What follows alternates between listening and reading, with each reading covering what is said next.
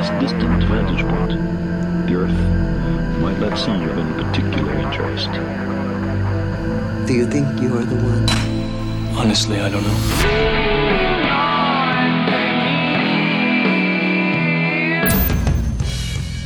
Hola, ¿cómo estás? Te doy la bienvenida a un nuevo episodio de Uno entre Mil, un podcast sobre el lado B del emprendimiento. Mi nombre es Matías Villanueva y antes de pasar a esta charla, te invito a que te suscribas y actives las notificaciones para no perderte ninguno de nuestros capítulos y además apoyar a nuestro programa. Ahora sí, súmate a esta conversación y transformemos este podcast en una ronda de cervezas para tres.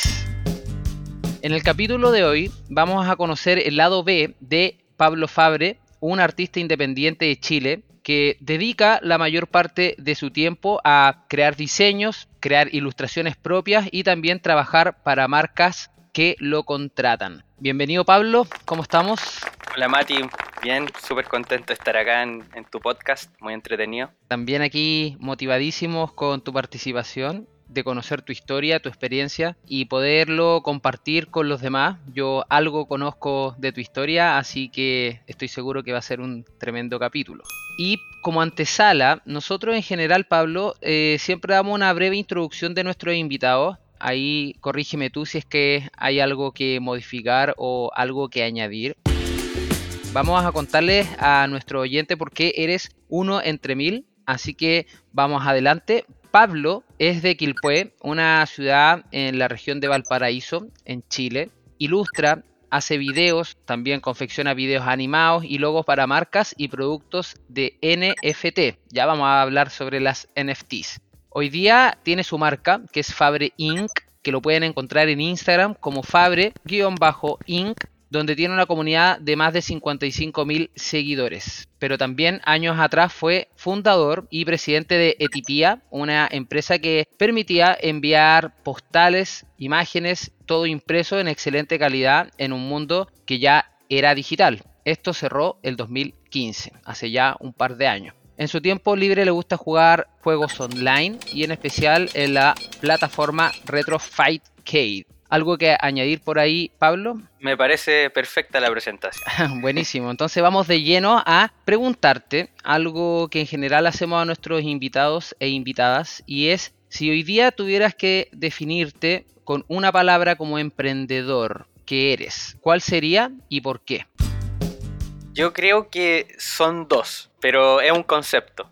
Ave Fénix quizás por, por esa energía de que al finalizar un proceso o al terminar un proyecto eh, aparecen ganas de poder construir otra cosa, de poder renacer y a lo mejor no necesariamente continuar por el mismo camino que estaba, sino que encontrar otros horizontes. Me parece genial y creo que está también súper representado el concepto de la, de la ave fénix con parte de uno de tus proyectos que fue Etipía. Yo pude conocer Etipía, por ahí trabajamos años atrás juntos, colaboramos. Cuando fundaste esta empresa, muchas veces uno como emprendedor puede tener esta fuerza sobrenatural de querer lograr las metas, de proponerse algunos desafíos, algunos objetivos, y en algunos casos eso uno no lo logra, pero gana experiencia. ¿Cómo fue para ti este paso por Etipía y qué fue lo que más rescataste? ¿Cuáles fueron los aprendizajes de este emprendimiento que surgió, pero tuvo que apagar su llama? Yo pienso que creer en uno mismo es lo más importante que, que me dejó ese aprendizaje. Soñar en grande también, no tener miedo a eso. Y por sobre todas las cosas, yo creo, conocer más al ser humano, cómo es, cómo se comporta en un equipo, cómo es en los negocios y cómo cómo se expresa cuando a veces los negocios no van bien. Entonces creo que esa parte es bien importante. Cuando hablas tú de que las cosas no van bien, ¿a qué tipo de situaciones cuando alguien que está quizás comenzando a emprender y que tú ya que tienes un recorrido, podríamos señalar que son cosas que ocurren, que a veces no tenemos en cuenta al comenzar por estar muy enamorados de nuestra idea? Más que todo es un poco, es un poco una combinación de todo, pero principalmente parte por una especie de, de, ignorancia que uno trae cuando uno es más joven. Pero esa es una ignorancia sana, yo encuentro, porque te permite lanzarte a la piscina y, muchas veces eh, caer, caer bien, digamos. Creo que ese es un punto importante, partir de repente sin tener la experiencia previa a, lo que es de repente un negocio donde involucra a más de 20 personas. Entonces, generalmente uno está acostumbrado a, comenzar de a poquito, no comenzar de repente de inmediato con una empresa gigante. Entonces, quizá eso me, me pasó un poco a mí. Eso, eso, eso considero yo que, que fue parte de mi inexperiencia, pero a la vez creo yo que más aprendí, digamos, o sea, lo, lo, que, lo mejor de todo, porque mira, si mi proyecto anterior hubiese sido un éxito, no podría estar hablando estas cosas contigo, no habría aprendido lo que aprendí, ¿me entiendes o no? Entonces creo yo que eso es lo más valorable, yo creo, de, de cualquier emprendimiento que a lo mejor no llegó, digamos, a, lo que uno pensaba, pero sí pudo desarrollarse y, digamos, pudimos trabajar de todas las formas posibles para, para ver hasta dónde podía aguantar ese proyecto. Al final, en el fondo, lo dimos todo. Y yo creo que eso es lo importante. Al final es, darlo todo. Uno con el, con el, con el transcurrir del tiempo se va dando cuenta si el proyecto efectivamente va a llegar a buen puerto o no. Entonces, como, como entre los emprendedores manejamos el término pivotear, es como bien, bien importante eso. O sea, ir, ir haciendo pruebas, ir cambiando. Y no todas las personas, encuentro yo, están preparadas para tanta presión. Creo yo que tú igual lo sabes, harto Mati, nosotros pasamos por momentos de estrés muy alto y también momentos que no sabemos qué, dónde pisar, cuál es el siguiente paso. Es como que llega un momento en donde nadie te va a decir qué es lo que tú tienes que hacer. Llega un momento en que, en que hay que atreverse, digamos, y tomar tus propias decisiones. Entonces, creo yo que el camino del emprendedor no está creado para todas las personas. No, no, no, no todas las personas aguantan la frustración, el fracaso, la desilusión eh, algunos no lo pueden superar.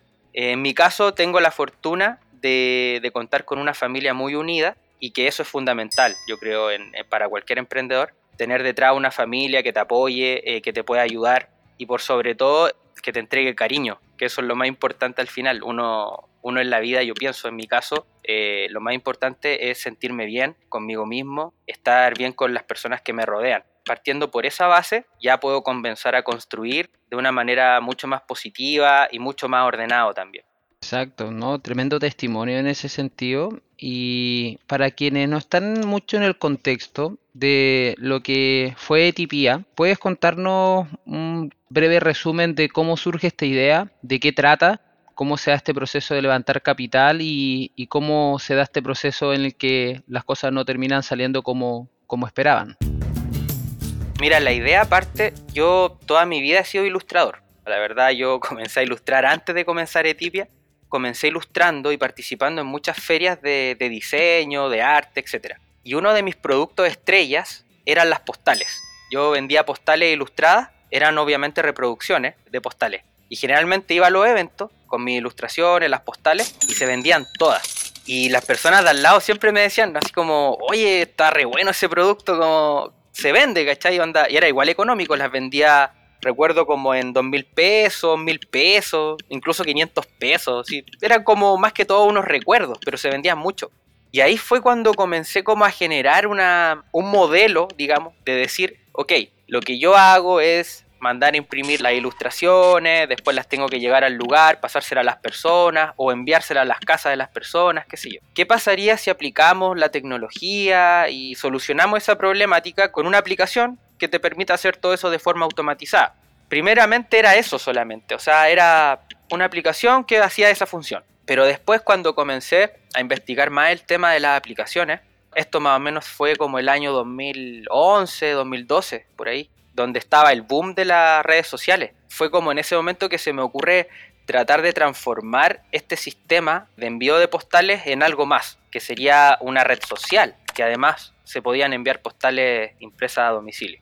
Y con esa idea me metía, ¿cómo se llama?, unas capacitaciones que entregaba una, una corporación del gobierno, digamos, y estuve ahí trabajando aproximadamente dos meses, tres meses, haciendo un montón de talleres, eh, postulé mi proyecto, de los 100 proyectos que se postularon, yo fui uno de los tres que quedó, eh, digamos, que se ganó la, la, beca, se podría decir, de ese curso. ¿Y en qué consistía este, además de ganarse esa beca? Consistían en que te iban a, te iban a dar 15 millones de pesos, si mal no recuerdo, no sé si eran 10 o 15 millones, no recuerdo, para poder comenzar el, el proyecto. Y la cosa es que yo participé y gané. O sea, salí al escenario y con el cheque de los 10 millones, 15 millones. Y todo hasta ahí era como un sueño. yo dije, ok, con este dinero voy a poder al menos comenzar a hacer algo, eh, a pagar un programador para comenzar a, a desarrollar algo. Y el tema fue que nunca me pagaron ese dinero. Fue como, fue algo pasó eh, con esta corporación rara y, la cosa es que al final los dineros no llegaron. Eso me pasó a mí y le pasó como a tres o cuatro personas más que también ganaron. Pero esas personas se quedaron eh, como, ah, listo, esto ya pasó, no vamos a poder hacer nada. En cambio yo dije, no puede ser, no puede ser como quedarse así con los brazos cruzados. La única solución que hay para esto es levantar capital privado. Eso es lo que pensé. Gracias a ese curso, a esa capacitación, pude conocer a una persona que me dio acceso, digamos, a poder conversar con uno de los inversionistas eh, más grandes, yo diría, del norte. Una familia, de, digamos, que tiene mucho, mucho dinero, mucho capital, muchas empresas, son también inversionistas de muchos proyectos, etc. Y a esta persona le pareció atractivo el modelo de negocio que yo le ofrecí. Y él quiso inmediatamente entrar, a, entrar como inversionista a este proyecto. De esa forma, digamos, logré levantar capital que es muy difícil hacer eso, es muy difícil de verdad, es muy complicado. Pero fue el momento oportuno de hacer eso, yo pienso. Fue algo que se dio, se alinearon los planetas y se dio la oportunidad. Y esta persona le pareció entretenido el proyecto y, y lo quiso, quiso, digamos, aportar para comenzar. Y ahí fue que comienza, digamos, como esta carrera por, por lograr hacerlo. ¿Y qué es lo que uno piensa? Que este es un, dato importante. Uno dice, ok, teníamos todo el dinero que queríamos, podíamos invertir en los mejores abogados, en las mejores empresas, en lo mejor de todo. Hicimos eso. Invertimos en los mejores abogados, en las mejores empresas, en todo, todo lo mejor. Todos me decían, oye, haz eso, invierte en lo mejor, invierte en lo mejor, aunque sea caro, hazlo. Pero resulta que aún así no funcionó el proyecto. Yo lo comparo a mi realidad actual. En ese tiempo me acuerdo que trabajamos con unas empresas publicitarias importantes, una empresa que le hace incluso trabajo a Banco Estado y a muchas empresas grandes de, todo Chile. Ni siquiera con esa empresa pudimos hacer un trabajo, digamos, potente o, o que pudiese levantar el proyecto. Y yo eso yo lo, lo, traigo, lo extrapolo al día de hoy, en donde yo solo, sin tener ninguna empresa detrás, sin invertir grandes capitales en abogados, sin invertir grandes capitales en contadores, etc., he logrado más ventas que, y más seguidores que todo lo que logramos cuando teníamos el tremendo equipo. Entonces, eso da para pensar mucho, da, da como, como para analizar la situación. Y ahí es donde tú te das cuenta que finalmente el mejor proyecto es aquel que realmente te gusta a ti. O sea, para que el proyecto funcione, al menos en mi caso, tiene que ser algo que 100% te apasione. Si es que hay un poco de duda o un poco de, ignorancia respecto al, proyecto, hay que tener cuidado. En el caso actual, yo después de aprender esta lección, quise hacer todo lo contrario. Dije, voy a empezar a generar dinero, pero sin hacer ninguna inversión publicitaria, sin hacer campañas de marketing, sin nada. Quiero poner a prueba si lo que yo pienso la gente le gusta. Y ahí fue cuando dije, ok, la mejor plataforma en esa época fue Instagram que Instagram eh, eh, tú podías mostrar imágenes, estaba también comenzando el boom de Instagram, estaban comenzando la, las transmisiones en vivo, estaba todo ese tema. Y ahí comencé a lanzar este contenido que finalmente fue una creación y una, una especie de fórmula que utilicé. Dije, voy a mezclar las dos cosas que a mí me gustan. Una es la ilustración y la otra es el cannabis. En el mundo del cannabis hay un crecimiento exponencial y tú lo puedes ver incluso en los exchange cuando compra, compra o invierte, hace compra de acciones, por ejemplo, lo que es cannabis va en verde generalmente, o sea, va, hacia arriba. Por lo tanto, se dio también que acá en Chile se comenzó a llenar de marcas y empresas relacionadas a la venta de insumos para poder cultivar cannabis. Y ahí fue donde yo quise atacar este nicho que estaba prácticamente virgen, se podría decir. Nadie había había desarrollado una estrategia eh, relacionando el humor, el cannabis y además eh, la, construcción de marca detrás. Oye, entonces es súper interesante porque de lo que yo puedo ir entendiendo de tu historia, si lo lleváramos una línea de tiempo, en un principio tú, bueno, siempre has tenido, has tenido el carácter de alguien creativo, que tiene una pasión sobre lo que hace, que lo lleva primero a emprender con Etipía y en Etipía se hacen las postales a través de una aplicación que tenía un fin de transformarse en una red social, que era un concepto más retro, que era parecido a lo que también hacía Instagram con el tema de la fotografía y los filtros. Y ese proyecto levanta capital, tuviste acceso a los mejores abogados, los mejores asesores, los, los mejores profesionales, y aún así ese proyecto no prospera, pero se genera también algo importante de lo que tú mencionas y que de hecho he ido anotando y que está la convicción con tus próximos proyectos. Y en esta convicción de los proyectos nuevos, entre comillas, lo que tú haces en definitiva es retraerte bajo este concepto de menos es más. Primero quiero pivotear mi idea, ver si engancha a mi público. El público empieza a enganchar, esto empieza a funcionar, se empieza a colaborar con algunas marcas, se empiezan a hacer los logos, hay una expansión por ahí con el libro que viene a ser un tremendo acierto y después ya vamos llegando a, la web 3.0, el mundo del blockchain, la NFT, que tal como tú la pudiste resumir y de lo que yo conozco el tema está como súper bien explicado. Y surge esta dinámica en la que siempre vamos a requerir de algo de capital pero ese capital muchas veces lo podemos autofinanciar y hoy día hay fuentes de financiamiento las que podemos levantar nuestro proyecto y buscar financiamiento, podemos en algunos casos pedirle un préstamo a un banco, pero también está hoy día los marketplaces de los NFT y ahí, ahí está OpenSea, varios, varios lugares. Y tú subes tus obras. Entonces estas obras te permiten a ti tener una colección a través de un contrato digital donde tú eres dueño y en la práctica nos venimos a saltar como al conservador de bienes raíces en los temas de bienes raíces, nos podemos saltar a la notaría en temas de contrato y viene esto un poco a otorgarle el poder a la gente, menos intermediarios, contratos inteligentes donde está todo encriptado y nadie lo puede tocar. Entonces, es genial porque lo que tú estás haciendo ahora abre un espacio a ilustradores, diseñadores, audiovisual, músicos, artistas, pintores, etcétera, que pueden encontrar a personas que son coleccionistas y esto lo podemos llevar como al mundo también de las cartas Magic, donde hay personas que hoy día resguardan en una caja de plástico que conserva el archivo, esta tarjetita antigua, o las tarjetitas de básquetbol o de béisbol en Estados Unidos, y eso las vuelve súper valorables. Aquí yo tengo un ejemplo de los primeros NFT de nuestra época, a lo mejor tú lo alcanzaste a conocer, pero eran estos tazos de Mario Bros que venían en todas las, las papas fritas y Barcel y cosas. Bueno, esto para muchas personas si se encuentran una de estas cositas, a ver aquí, una de estas cositas botadas en el suelo, a lo mejor le va a pegar una patada y no lo va a recoger alguien. Pero para mí o para muchas otras personas es una pieza de colección. Eso mismo sucede con los NFT. La gente que está en los NFT generalmente son o coleccionistas o artistas. Como que hay un... Se pudo condensar ese mercado que era muy difícil de captar acá en Chile al menos. Era, es difícil. Yo, además del libro y de todas esas cosas, yo también desarrollaba ilustraciones.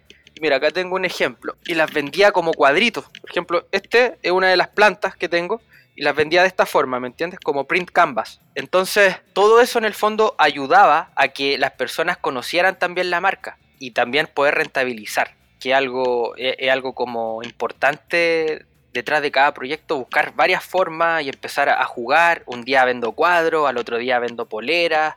Eh, no sé, si, si, no se venden esas dos cosas, ok, voy y vendo eh, ilustraciones, retratos. O sea, traté de aplicar todo lo que yo sé como ilustrador en eh, aplicarlo aquí en esta, en esta marca Fabre. Y, y como tú decías, la forma de financiamiento que hay ahora con los NFT es pero muy buena, muy positiva. Hay que aprovecharla. Las marcas se van a meter de cabeza en esto y te voy a hacer una predicción. Ticketek va a desaparecer, por ejemplo. ¿Por qué? Porque ahora los artistas van a poder hacer sus entradas como NFT. Entonces tú vas a comprarle el NFT al artista. Una, te vas a quedar con un recuerdo digital de que fuiste a un concierto y que después ese recuerdo, al igual que las entradas que uno compra en papel, van a tomar un valor que va a ir aumentando. Que esa es la gracia de los NFT porque tú los puedes vender, le puedes poner un precio al NFT. Cuando alguien compra un NFT mío, se lo compra a un comprador que ya existió o, como llamamos nosotros en el mercado secundario, cuando alguien vuelve a comprarle a alguien que ya te compró, siempre yo voy a recibir un porcentaje de esas ventas. Y eso es algo genial que no se había visto nunca. O sea, yo como artista voy a recibir un royalty para siempre Si esa obra en, en algún momento alguien la vende en millones de dólares, yo voy a recibir una cantidad que es el 10% de eso. Entonces estamos viendo ahora esta posibilidad para los artistas y es como un poquito como un sueño al fin para todos los artistas y los ilustradores que nuestro arte realmente está siendo bien pagado.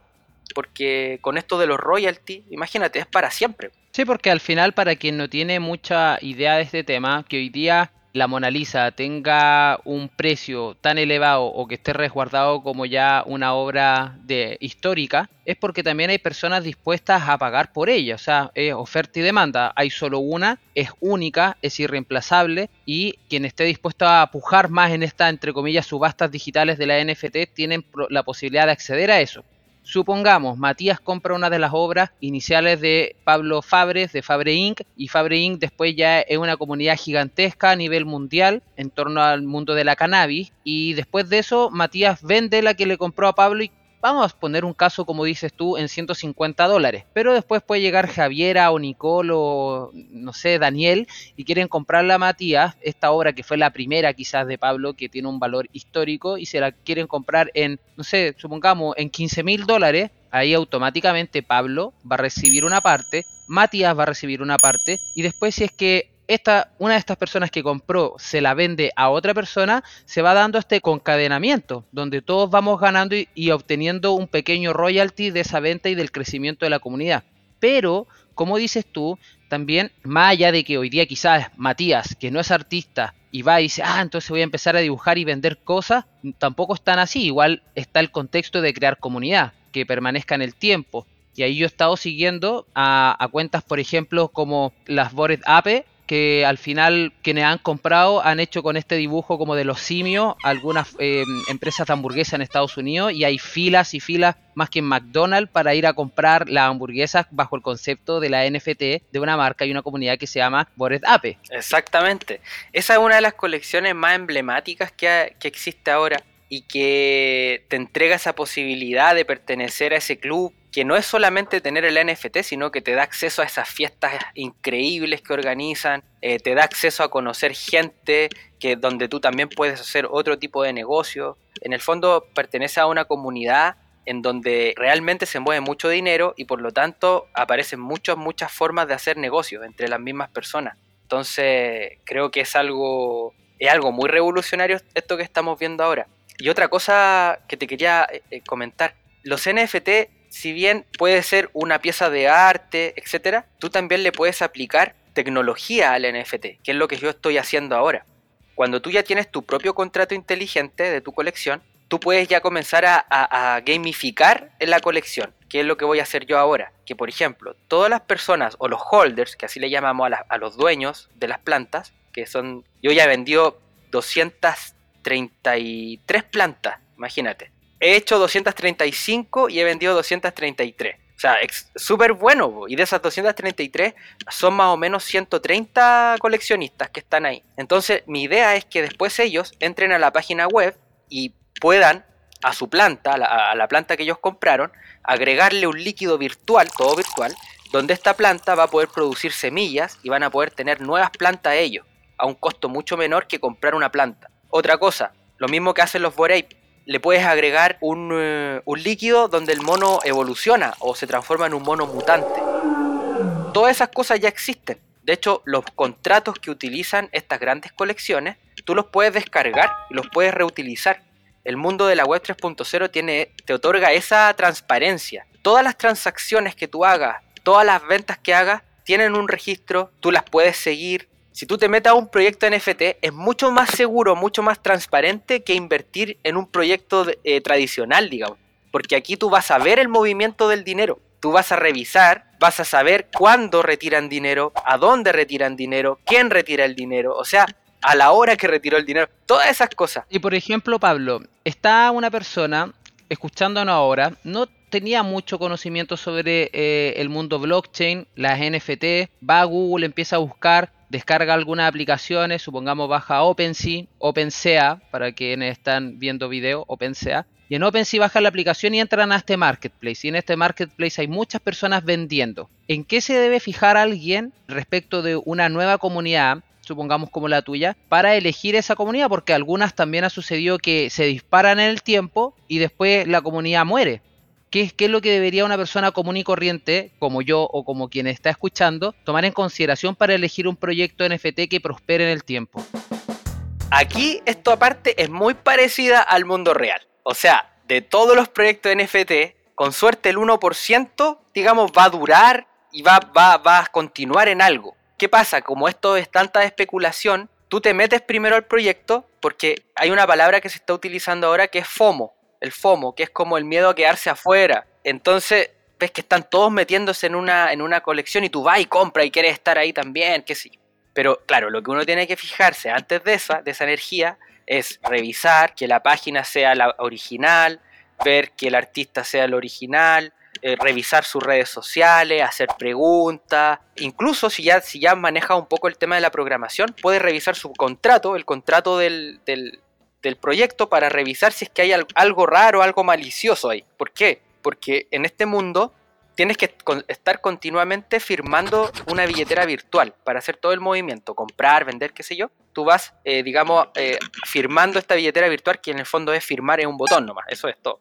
Y al hacer eso, estos contratos ingresan a, tu billetera. Entonces se han producido muchas, miles de estafas de tipos que generan contratos fraudulentos en donde tú pinchas el NFT, lo vas a comprar y al firmar automáticamente te roban toda tu, billetera, te roban los NFT que tenía, etc. Ojo a esto, en este mundo hay gente que gana mucho dinero, que son los flippers, los famosos fliperos.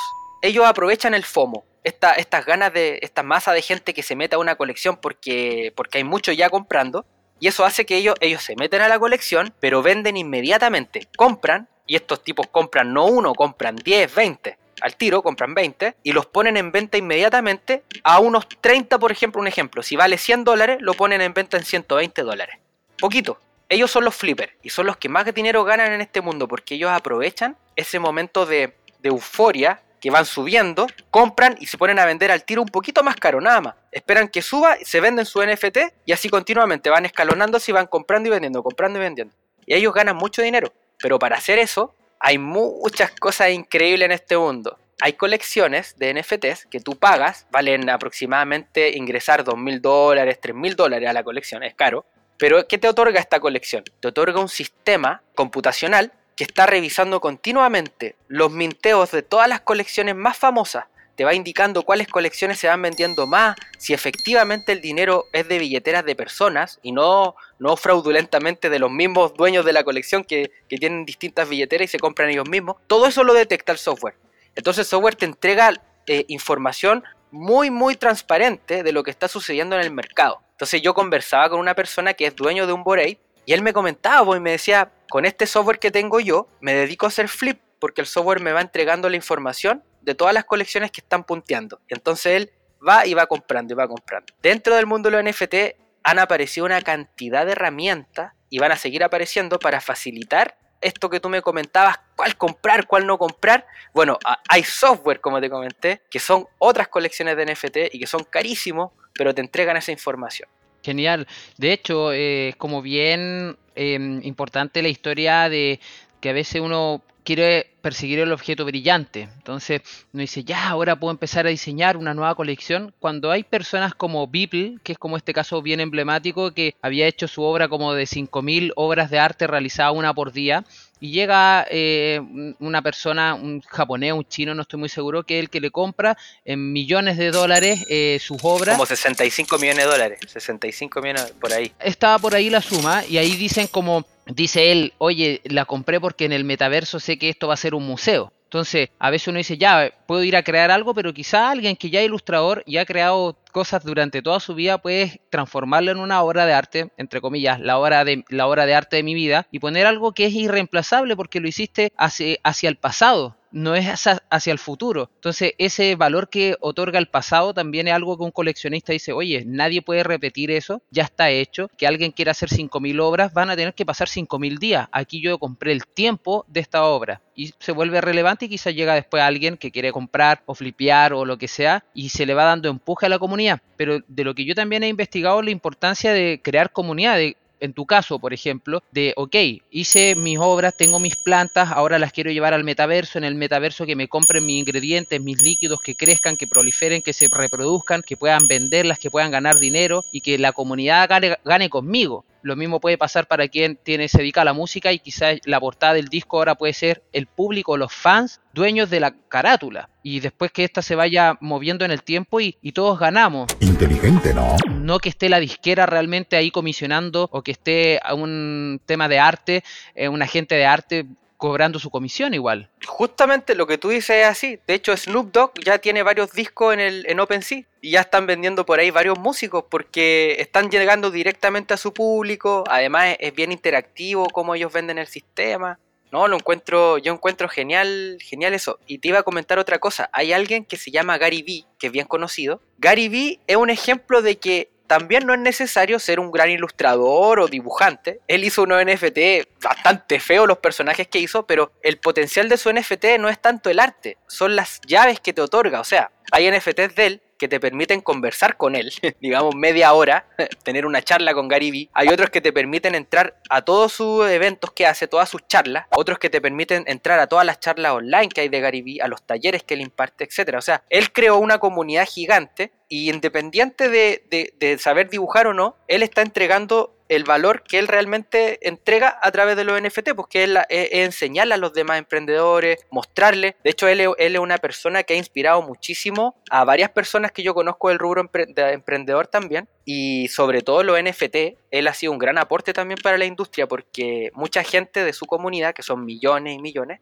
son coleccionistas de NFT gracias a Gary Vee. Por ejemplo, yo pienso en ti, en tus proyectos, yo digo, imagínate todo lo que tú podrías entregar a través de un NFT que no necesariamente va a ser una obra de arte, o puede serlo, porque tú puedes trabajar con un ilustrador, por ejemplo, que te genere a lo mejor algo que tú quieres, pero lo más importante de eso no es la obra, sino lo que tú le vas a entregar al dueño de ese NFT. Claro, que tú le vas a decir, mira, con este NFT especial vas a poder hablar conmigo, resolver tus dudas que tengas, o, yo te voy a poder asesorar en estas áreas, o incluso hay un NFT más especial todavía en donde vamos a poder ir a tomar un café a la Starbucks, ¿cachai? Yo te invito y te paso a buscar. O sea, se van a dar esas, esas cosas pensando en la gente más famosa, por ejemplo. Imagínate un ejemplo allá absurdo, así, no sé, por la Cecilia Boloco. Saca un NFT que tú compras y te gana un perfume de ella, más una ropa, y además hay otro, hay un NFT especial que es el único en donde ella te invita a su casa a, a, a, compar a, compartir un rato con ella. Y se le va dando el valor al final, que es lo que la persona al final no está comprando en realidad el NFT, lo que está comprando el beneficio del NFT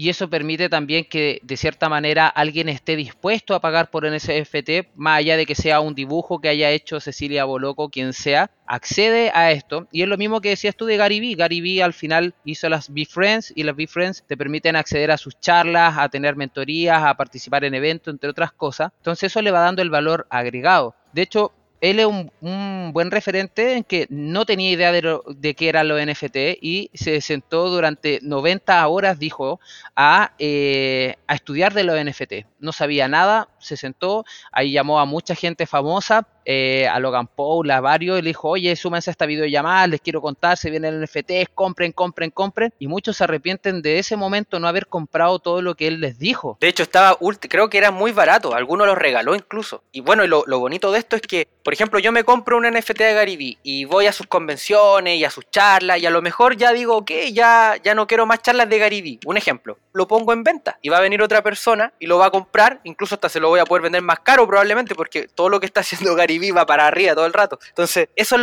lo, genial de este mundo, que es transferible. Y alguna cosa que yo quería explicar, el tema de lo fungible, que la gente no entiende lo que es fungible. Fungible es algo que se gasta. Todo lo que nosotros compramos en el mundo real, el gorro que, que está llevando, los audífonos, la mesa, el, el computador, todo se gasta, es fungible. Lo no fungible son las cosas digitales. Por eso se llama NFT, no fungible token algo que no se va a gastar nunca.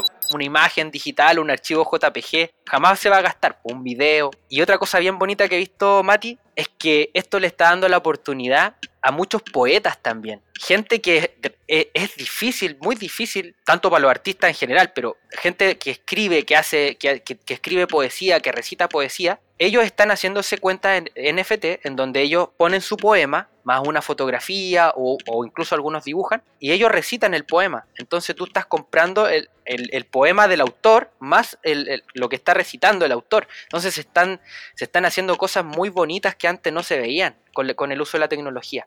Y eso es muy bueno, encuentro yo. A mí me encanta todo este tema porque al final eh, se viene ahora gestando como un nuevo movimiento que es la economía de los creadores. Entonces, la economía de los creadores les permite el poder a quienes son creadores independientes, el creador de lo que sea. Alguien puede estar dedicado a un área en específico, puede ser un artista, un cantante, un escritor, pero les da la posibilidad de poder comercializar y monetizar lo que hacen, su pasión. Y eso está como súper ligado a lo que dices tú, si al final todo lo que tú estás haciendo ahora igual viene con una gasolina que es la pasión por la ilustración y que después de entender un mundo que está relacionado al metaverso, al blockchain, a los NFT, te permite a ti monetizar y vivir de ello. Entonces yo creo que eso es como lo más bonito de esta nueva era tecnológica en la que estamos surfeando y que las personas que tengan intención de sumarse, bienvenidos sean para aprovechar lo que viene y sean entre comillas pioneros. O sea, ya, esto ya lleva por lo menos casi dos años fuerte, más o menos 2020 en adelante, pero 2021 ya agarró más fuerza. Y si hoy día, por ejemplo, Pablo, quisiéramos empezar a indagar en el mundo de NFT, ¿cuáles marketplace para ti son los primordiales para ir a revisar información y conocer obras antes de ya embarcarnos en comprar o revender, entre otras cosas? Mira, los marketplaces están asociados a una moneda virtual. El marketplace más grande actualmente es OpenSea. Es el más grande, pero no, no quiere decir que sea el mejor para lo que tú vas a vender o lo que tú quieres buscar.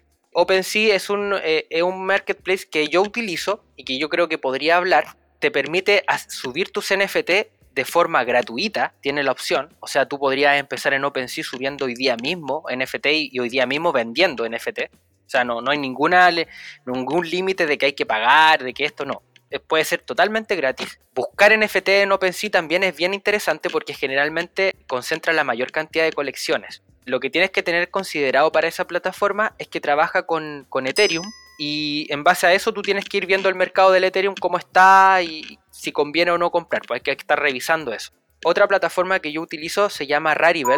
En ella se utiliza la moneda Tesos, es otro símil del Ethereum, pero este se llama Tesos. Hay otra plataforma que se llama Solana y que utiliza Sol. No, yo no te puedo así como decir, eh, esa es la moneda del futuro, pero es la moneda que más expectativas tienen las personas. Creen que Solana, porque está recién empezando, ha hecho muchas cosas ya muy avanzadas para el, para el punto que está el proyecto que, está iniciando recién. Entonces muchas personas creen que Solana va, le va a pasar lo mismo que Ethereum, se va a disparar. Hay que saber que dentro de las criptomonedas la principal es Bitcoin, es la madre de todas, y después viene Ethereum. O sea, Ethereum es potente igual. Y la gente piensa que eh, Solana eh, puede, podría tener este, este, crecimiento explosivo muy pronto.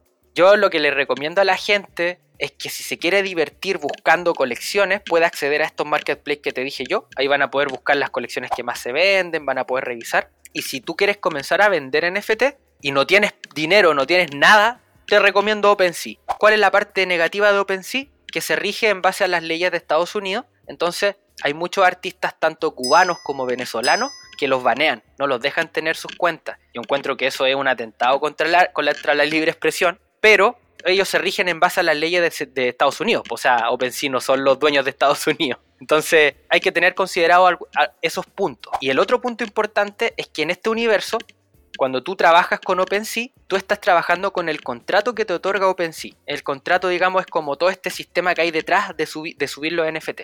Tú también puedes crear tu propio contrato con un programador y en base a ese contrato tener tu página web, tener tus NFT en, la página, en tu página web y también los puedes reflejar en OpenSea. E, es como bien interesante. Eso es lo que estoy haciendo ahora yo, que es como la segunda parte. Yo partí subiendo todo a OpenSea y ahora generé mi propio contrato y ahora toda mi colección ahora pertenece más a mí y eso le da la seguridad a mis holders que aunque OpenSea los banee, van a seguir existiendo los NFT, no los van a perder. Entonces igual es un tema de un poco de seguridad. Yo diría que ese punto es un poco más avanzado, cuando el proyecto, digamos, lo exige, lo exige así. Al principio uno puede comenzar perfectamente y lo, otro que le recomiendo a las personas es que tienen que tener una cuenta en Binance, que es el exchange de preferencia de casi todo el mundo, en donde ahí van a poder traspasar lo que han vendido en OpenSea, lo traspasan a, a, Binance y en Binance se lo venden a otra persona y ellos les pagan el peso que ustedes le pidan, pues pueden, lo pueden vender en pesos chilenos y se lo depositen a su cuenta bancaria. Ahora, ahí entra otro punto también que hay que saber cuándo hacer esos cambios de dinero, hay que esperar que, eh, que la criptomoneda esté bien alta para poder hacer los cambios, para poder ganar. O si no, si está baja ahora, por ejemplo, hoy en día no conviene mucho hacer cambio de criptomoneda, es preferible guardarla porque es, es muy probable que de aquí a unos meses más vuelva a subir el mercado. Oye, súper interesante. Nosotros en este podcast también tenemos una sección que le llamamos el takeaway y son aspectos importantes que yo voy resumiendo en mi agenda. Vamos a ver si esta agenda después la transformamos en, un NFT. Voy a detallar algunas cosas que me parecieron bien importantes de lo que demuestran el lado B de, de tus ideas, de tu emprendimiento y tus proyectos. Uno de ellos es creer en uno mismo. Tenemos que soñar en grande sin miedo. Otro tema es la ignorancia que podemos tener al iniciar un proyecto también es sana, porque nos permite darlo todo, nos permite pivotear y nos permite cambiar. Por lo mismo debemos atrevernos a tomar decisiones a pesar de la frustración, a pesar del fracaso y de las desilusiones cuando estamos emprendiendo. Es relevante tener en cuenta que muchas veces menos es más, sobre todo cuando las cosas van funcionando con una gasolina llamada pasión. Y ojo que muchas veces proyectos nuestros o proyectos en los que podemos invertir pueden fallar. De hecho, más del 90% vive esa realidad. Por lo cual hay que tener persistencia, convicción y ganas de lograr nuestros propios objetivos a pesar de que inicialmente no logremos nuestras metas. Así que de verdad súper interesante Pablo. Para quienes nos están escuchando, ¿dónde pueden seguirte? Mira, principalmente las redes sociales que estoy utilizando ahora son Instagram y Twitter. Creo que le hago un llamado a todas las personas a conocer la red social Twitter. Twitter implementó hace poco los Space, que es, digamos, el canal de venta más directo que puede existir, ya que gracias a esos Space, que en el fondo son foros de voz, tú vas conociendo a las personas que hay detrás de los, de los avatares y te vas dando cuenta que son personas muy similares a ti que están buscando cosas parecidas y gracias a esas conexiones tú puedes generar ventas. Entonces yo les recomiendo de verdad que Twitter está ahora a un paso más allá de Instagram. Y bueno, en ambas redes sociales yo tengo eh, un link especial que te muestra, muestra todos los links de todos mis proyectos. Entonces ahí ustedes pueden entrar y van a poder entrar a, incluso al... eh, eh, tengo Twitch también. a veces utilizo, tengo como te comentaba, algunas colecciones de NFT en Rarible, que es otra plataforma. Van a poder encontrar, digamos, todos esos accesos y también la página web oficial de la colección Blink Plants, que es la que la lanzamos ayer. Tus redes sociales entonces son arroba fabre con v guion bajo inc. Inc. Claro, esa es en Instagram. Y en Twitter es arroba Blink Plants. Blink Plants, como plantas brillantes. Perfecto. B larga L I N K plants. Sí, Blink con G. Sí, perfecto. Blink Plants. Oye, Pablo, perfecto. O sea, de verdad agradecemos aquí tu participación. Llega el momento de decir adiós, pero quiero comentarle a quienes nos están escuchando que si tienen comentarios, sugerencias para los próximos episodios o si se quieren poner en contacto con nuestro podcast, lo pueden hacer en Instagram en uno entre mil guion bajo podcast o también pueden escribirme a mi Instagram personal que es arroba Matías Villanueva, sin la última A. Eh, por aquí, Matías Villanueva, dando gracias a Delphi Seoane y a Salva Luca que están en la producción de este podcast, a Cristian Aciar que está en la edición y a cada uno de ustedes por acompañarnos hasta el final de este episodio junto a Pablo Fabre en Uno entre Mil. Nos vemos en un próximo episodio.